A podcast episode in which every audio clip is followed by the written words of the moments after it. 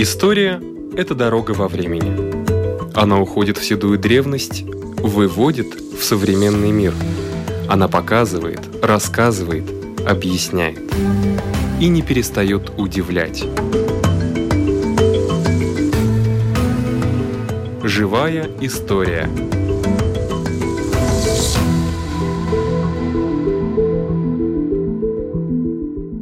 У микрофона Лидия Чера.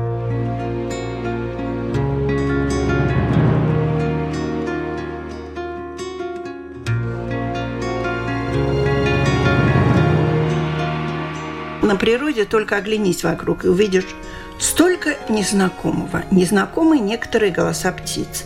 Выловишь рыбу, с трудом определишь, что за рыба. А на лугу вообще знакомые растения на пальцах одной руки можно перечислить. Ну, что мы знаем? Мы знаем клевер, мы знаем ромашку полевую, осока, наверное, это уже не совсем даже полевая. А в общем-то и совсем мало знаем растений. А что касается мхов, так еще меньше, наверное.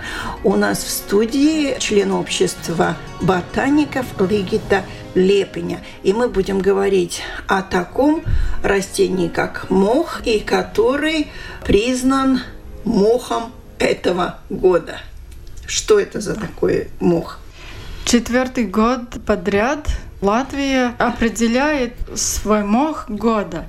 И в этом году мы определили родобрий розетковидный. Это русское название, но по-латышски немножко иначе звучит. Пароста рожгалвита. А, уже подразумевает, что у них как бы розочка вместо головы, да? Да, вот именно. На стебле растет листочки, и они образуют как будто розетку. Но эта розетка выглядит очень красиво и выглядит как маленькая розочка, маленькая зеленая розочка. Но это в лесу она растет, да? Да, этот вид растет в еловых темных лесах. То есть ей солнышка мало надо? Да, ей надо мало солнышка, но иногда бывает и на лугах, но не так... Э, Редко? Да. Вы сказали листочки, которые образуют такую розетку и все это. Чем же тогда отличается мох от просто растения? Хотя а, это тоже растение мох, да, но, но все-таки разновидность. Это, это вроде бы самые первые, самые низшие из растений. У мхов нет э, цветка, вот как. Да. Мхи образуют споры. Но у них, конечно, специальный спорообразный орган. И коробочки в этой коробочке, как в банке, образуются споры. Семена а... нету и споры, как у папоротников. Вот как. То есть без цветения образуются споры. Да. И таким образом они по воздуху разносятся и размножаются. Да, Вот этот вот красивый мох, он часто встречается в наших лесах? Очень интересно, что в наших лесах он встречается довольно-таки часто, но интересно то, что в Московской области этот вид занесен в Красную книгу третьей категории. Но в Латвии это не так. Но, его можно много где встретить. Да, его можно, потому что у нас много еловых лесов, и этот мох любит такой да, биотоп. но вырубая лес, соответственно, мы теряем и мох года. Да, да. И это, наверное, послужило причиной, чтобы привлечь внимание? Или вот есть вот еще именно, другие причины? Вот именно. То, что леса вырубают, это было первое. А во-вторых, то, что этот мох довольно-таки редко в Латвии образует этот спорогон ну, споры. И мы очень заинтересованы о находках в специальном портале dabs.lv. .lv? Да, точка. Да. И чего ему не хватает, на ваш взгляд? Почему он не хочет размножаться? Ну, вот это мы не знаем. Иногда бывает так у мхов, э, что они приостанавливают да, свое развитие да, и размножаются вегетативно. Корнями. Вроде бы корнями, но у мхов и нет и корней. У ага. них ризоиды такие маленькие. Да, мхи это интересно, да, такое немножко. царство мха. Царство То есть мха. это самое, по-моему, близкое к земле. Да, этот э, вид именно тоже 5 сантиметров, не больше от земли. О, и меньше. маленький. Да, да. Там надо очки брать с собой или микроскоп, да, чтобы когда... разглядеть эти розочки, которые вы описали. Я думала, что они сантиметров 15, а так совсем Нет. маленькие. Но они устилают поверхность или они единичные? Может быть и так, и так. Может быть маленькими дерновинками, и может и единично быть между другими мхами. В природе все интересно, что только не посмотри. Но очень многие мхи, в общем-то, как и все растения, обладают лекарственными способами. Вот есть ли какие-то эти, если мы назовем, что это лечит коронавирус, то его сейчас подметут нас в лесами быстро. Но все-таки он чему-то помогает какой-то болезни? Да, есть такие исследования. Ну, конечно, в Латвии не используют мхи так э, ну, кроме чаек, исландского. Да. Но, но исландский это... мох это не мох, это да, лишайник. Это лишайник, да. Да, но в Китае вот именно этот вид используют против э, сердечных э, заболеваний собирают этот мох и пьют чай. Ну вот Китай так и пошло, собирает все и вирус тоже. Да, народу много, что А-а-а. только они там не употребляют. А у нас этот мох каким-то образом имеет какое-то промышленное значение или пока никто не занимается ни собирательством этого мха, или он может быть в составе сборных чаев тоже где-то употребляется? Ну, пока неизвестно, что в чаях э, использовали у нас в Латвии. Он очень маленький все-таки. Да. Но там промышленность использовать, конечно, трудно, потому что бизнес любит объемы. Но из мхов, ну, сфагны используется, торф используется, потому что торф — это сфагны. Ну, это уже понятно, что производство большое. Да. Но так мхи... А рядом с черничником он тоже может быть? Может. То есть иногда. Потому что черничник больше любит вроде бы такой сосновый лес, а, да, а здесь э, еловый. Ну, иногда бывает смешанный. Ну да, он может быть. Значит, у нас вот такой вот мох стал лауреатом 2020 года.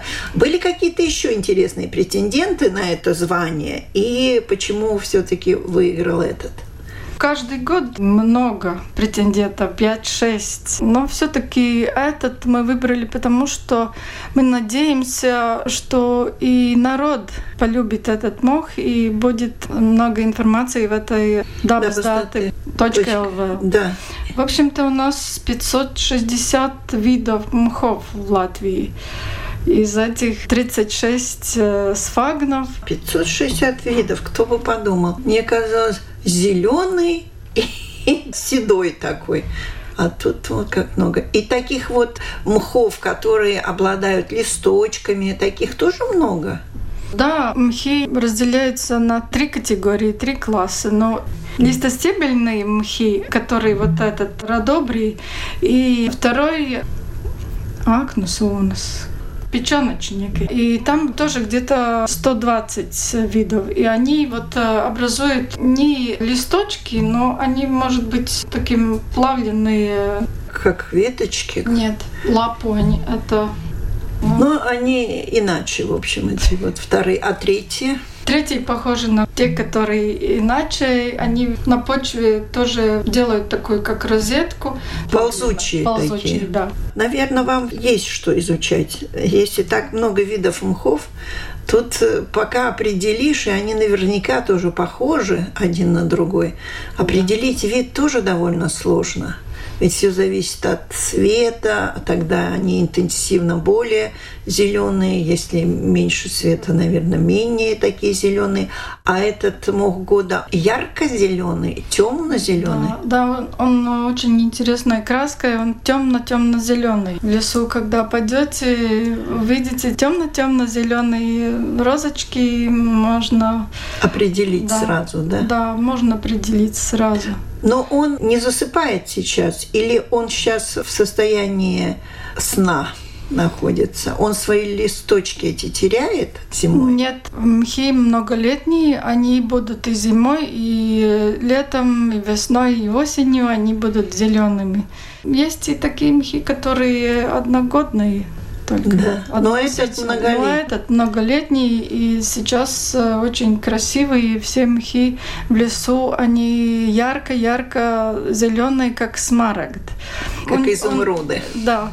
Потом немножко солнце будет ярче, и фотосинтез изменится немножко, и они станут более зеленым, не так яркие, как сейчас. И потом э, летом вообще они будут вроде бы не видны. Ну да, некоторые. тогда будет много зелени да. другой. А сейчас пока только мхи и своей зеленью поражают, да. наверное, в лесу. Вот именно поражает. А этот мох, если, например, будет минус 10 градусов без снежного покрова, он не вымерзет? Нет, он не вымерзет, потому что у них специальные адаптивные механизмы. Они вроде бы засыхают, и листочки прилегают друг к другу. И эта розочка ну, не закрывается. Немножко закрывается, да. И таким образом они спасаются да, от мороза. Они спасаются от мороза. Много влаги им надо. Ой, они могут э, очень большой влаги жить, потому и они очень тесно к почве, там все время сырая такая погода.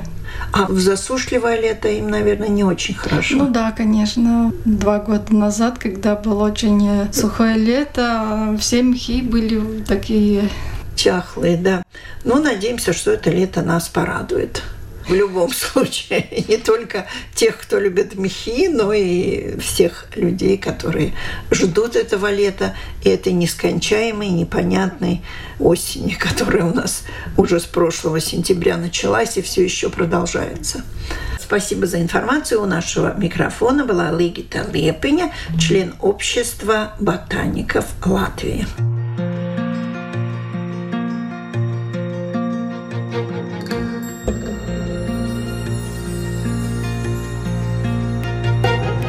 Общество должно знать и оценивать разные жизненные формы так называемого биологического разнообразия.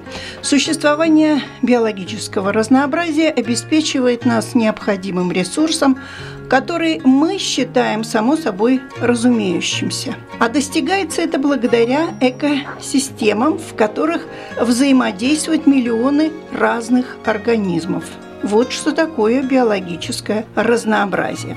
У нас на связи директор Департамента охраны природы одноименного управления Гита Строда.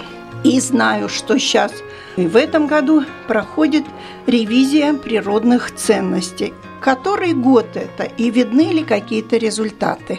Этот проект происходит уже в этом году будет четвертый год.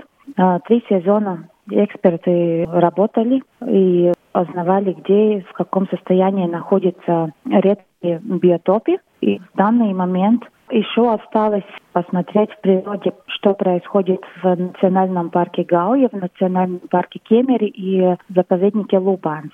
Тогда мы можем сказать, что все сделано, все данные в природе собраны и можем дать свой предварительную оценку, наверное. Оценку, да и по всем правилам в конце следующего года должен быть готов информативный материал для кабинета где мы даем знать, в каком состоянии природа, что надо изменить, как это будет влиять или не будет влиять на экономику. Но при всем при том Управление охраны природы уже утвердило план защиты шести видов гнездящихся сов. Возможно, будут еще какие-то виды флоры и фауны, которые попадут под природоохрану?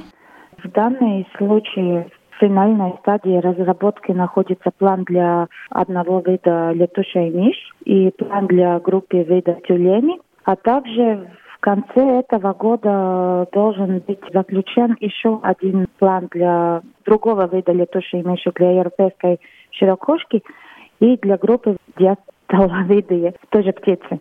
Виды Но, дятлов, да? Да, да. Так что эти как будто планы видов, они дополнительная информация насчет того, что мы собираем в течение инвентаризации редких биотопов. Это дает еще один ракурс, на каком состоянии природа находится и какие изменения в законодательстве, возможно, надо чтобы лучше сохранить природу, чтобы найти компромиссы с другими интересами, чтобы могли сохранить и природу, и э, чтобы могло происходить экономическое э, развитие. развитие. Но, в принципе, уже известно, некоторые виды, как вы назвали, и те же самые совы. Для того, чтобы эту природоохранную функцию соблюдать, это надо той территории, наверное, как-то обозначить какой-то природоохранный статус, да? Есть разные возможности. Есть виды, у которых не надо специальных заповедников или специальный какую-то охраняемую территорию сделать, чтобы этот вид сохранить. Например, для летучих мышей есть возможность улучшить состояние этого вида с тем, как мы меняем практику. Например, как мы меняем, как мы реставрируем дома, как мы сохраняем те места, где мы знаем, что эти животные зимой находятся, где у них там зимние колонии. Так что это один способ. Там еще возможность, например, подумать, как мы лучше сохраняем старые дерева в парках, в городах, потому что они тоже бывают как место, где эти животные могут находиться. Так что не только надо где-то что-то все запретить, но есть и вещи, где надо что-то делать или поменять практику, чтобы улучшить жизнь этих животных. И а вот... насчет тюленей, например, там возможности Насчет тюленев, у них статус хороший, у них популяция растет, но там начинаются проблемы с тем, что они едят э, рыбу, и там Проблемы появляются у рыбаков. Да, и там надо вот найти какой-то баланс, как помочь рыбакам, сколько, например, тюленев мы можем разрешить уничтожать или как-то использовать, чтобы улучшить жизнь рыбаков. Это проблема тюленов, это не только проблема Латвии, это проблема всей Балтийской моря. С разными механизмами работают все страны. Это и компенсации, это и какая-то охота тюленев, и еще другие механизмы. Нам надо тоже найти такой механизм, чтобы были компенсации, а на этом уже работает министерство. И другой, то, что нам надо решить, сколько можно разрешить животных тюлень, например, рыбаки, чтобы уменьшать ущерб, который делает э, тюлень для них. То есть будет охота на тюленей разрешена? Возможно. На этом еще не до конца решились. Мы смотрим, какая практика у других стран потому что в Швейцарии, в Финляндии, в Дании и в Эстонии тоже у них есть квота, сколько тюленей можно ну, уничтожить, охотиться, да. Да. Ну и, и этим они и следят. Но в том же времени у них есть компенсации. Там развиваются и другие вещи. Например, у них развивается туризм, чтобы смотреть на тюленов в море. Рыбаки пособают свои лодки, чтобы туристы могли поехать в море и, и смотреть на животных. Но это развивается. Так что есть разные возможности, как пересматривать нашу ситуацию, как придумать другие механизмы, как всем э, жить дружно и долго.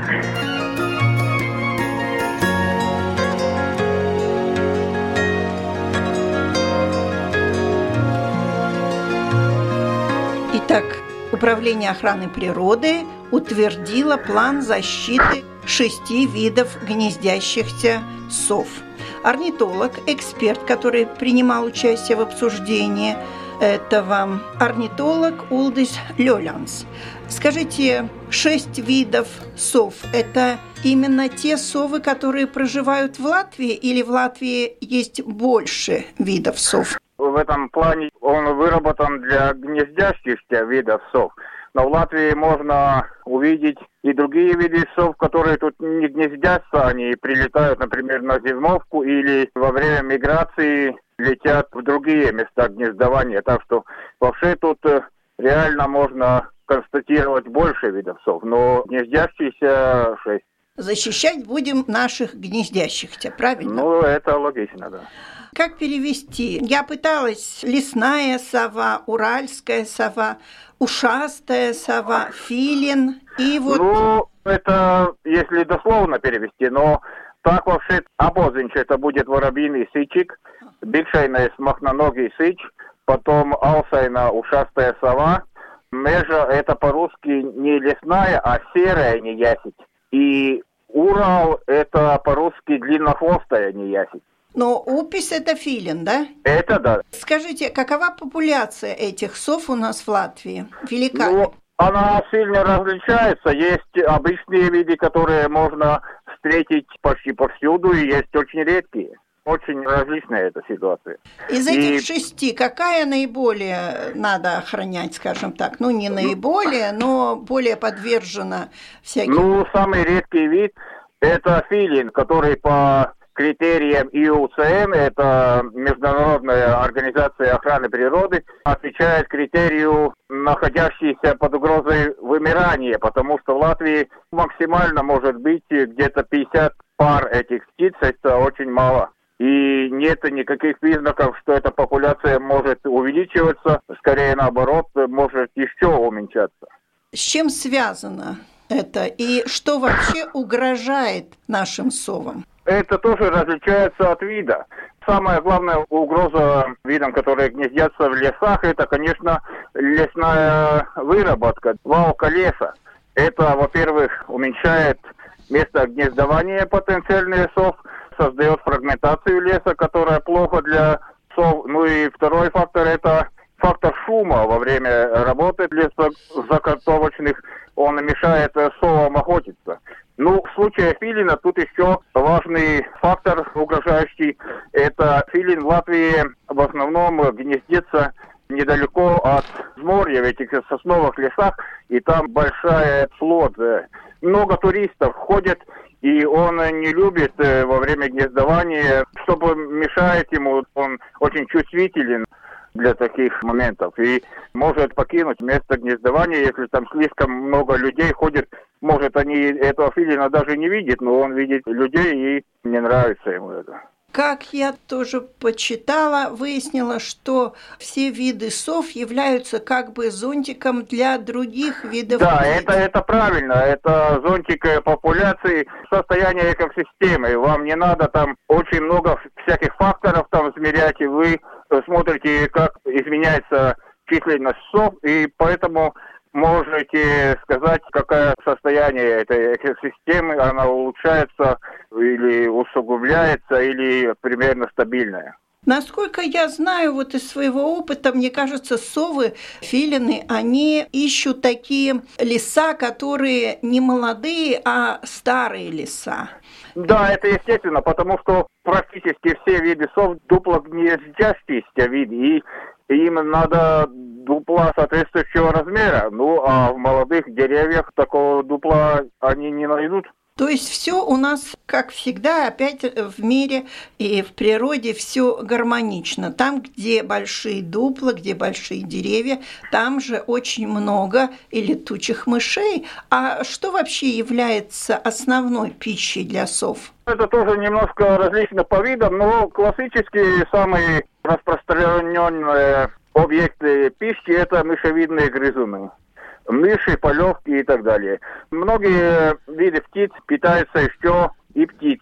Ну, сов э, питается еще и птицами. Ну, а филин, он э, как большой этот хищник, он едет э, все, что он может поймать. Там есть и птицы, и млекопитающие. Ну, все, типа что может... зайчики, да, но небольшие да. все-таки. Или ну, не, ну, небольшие, да. Размера зайца примерно может поймать. Больше уже нет. Там ежи, тоже мешевидные грызуны, чайки, утки. Ну, вот примерно до такого размера. В каких районах, в каких краях Латвии больше обитают совы, в каких меньше? Это тоже зависит от состояния биотопов. Надо, чтобы там была большая лесистость.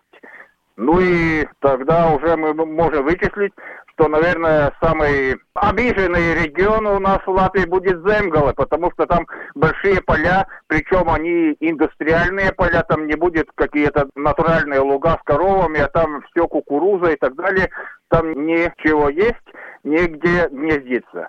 Ну а все остальные районы, где есть лесные массивы, например, там север Витземе, север Курземе, там будет больше сов. Также это Селия, где эти большие леса Ялньелгава и так далее. А каков может быть план спасения? Сов. Самая главная мера, я думаю, это учреждение микрозаказников. Место, где запрещена хозяйственная деятельность леса, и там э, совы могут спокойно гнездиться. Это, я думаю, самая важная мера, которую надо было бы предпринимать. Ну и сейчас немножко об эксперте, о самом орнитологе. Улдис Лёлянц, вы живете в Гулбене. Там много сов? Да, тут хороший район, тут есть большие лесные массивы и много видов сов. В принципе, можно встретить все виды сов, исключая филинов, которые, как я уже говорил, в большинстве Латвии гнездит на взморье. А все остальные виды тут встречаются и в большом количестве. Кто-то ведет мониторинг сов? Да, у нас есть в добровольный мониторинг, примерно 30 пробных площадок, по площади 25 километров э, в разных концах Латвии. Да, но это немного, но лучше, чем ничего. И в этих пробных площадках мы считаем этих сов, и потом эти данные обобщаем, ну и смотрим, как эта численность меняется. Но это мониторинг, он довольно молодой, только 5 лет его, там какие-то серьезные заключения еще нельзя сделать, но в какой-то уже идеи, как там все меняется, можно по этим данным там вычислить. Ну а в Европе, в мире популяции сов уменьшаются? Это тоже отличается от регионов и от видов. Ну, в Европе, в принципе, все виды, они не считаются под угрозой какой-то вымирания или как там. Есть виды, которые улучшаются, но если понижение этой численности, тогда она довольно умеренная. Нельзя сказать, что ситуация с каким-то видом критическая. Ну, а, например, в каких-то тропических лесах нам э, там по многим видам просто данных не хватает. Мы не можем сказать, что там с ними происходит. Ну хорошо, что был такой большой проект управления охраной природы, когда подвели как бы итог, подсчитали все наши природные ценности. Еще не до конца, конечно, но уже выводы сделали. И да, шесть... это очень большая объемная работа, очень важные данные тут получены и и я так понимаю, что этот план, который выработан по защите шести видов гнездящихся сов, это первый, но далеко не последний. До этого были такие планы только по одному конкретному виду, а вот по группе видов, да, это первый. Надеюсь, что не последний, да. Спасибо. У нашего микрофона был орнитолог, эксперт, принимавший участие в обсуждении этого проекта Uldis Ļoļans.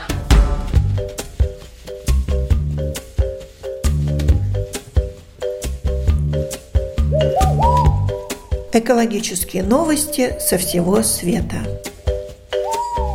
Когда-то канадский архитектор Роберт Безо приехал на Панамский остров Колон и увидел, что там очень актуальна проблема загрязнения пластиковым мусором.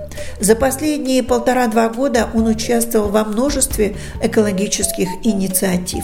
Однако именно последний его проект «Пластиковая деревня» наиболее эффективно помогает утилизовать пластиковые бутылки, да еще и с вовлечением местного населения.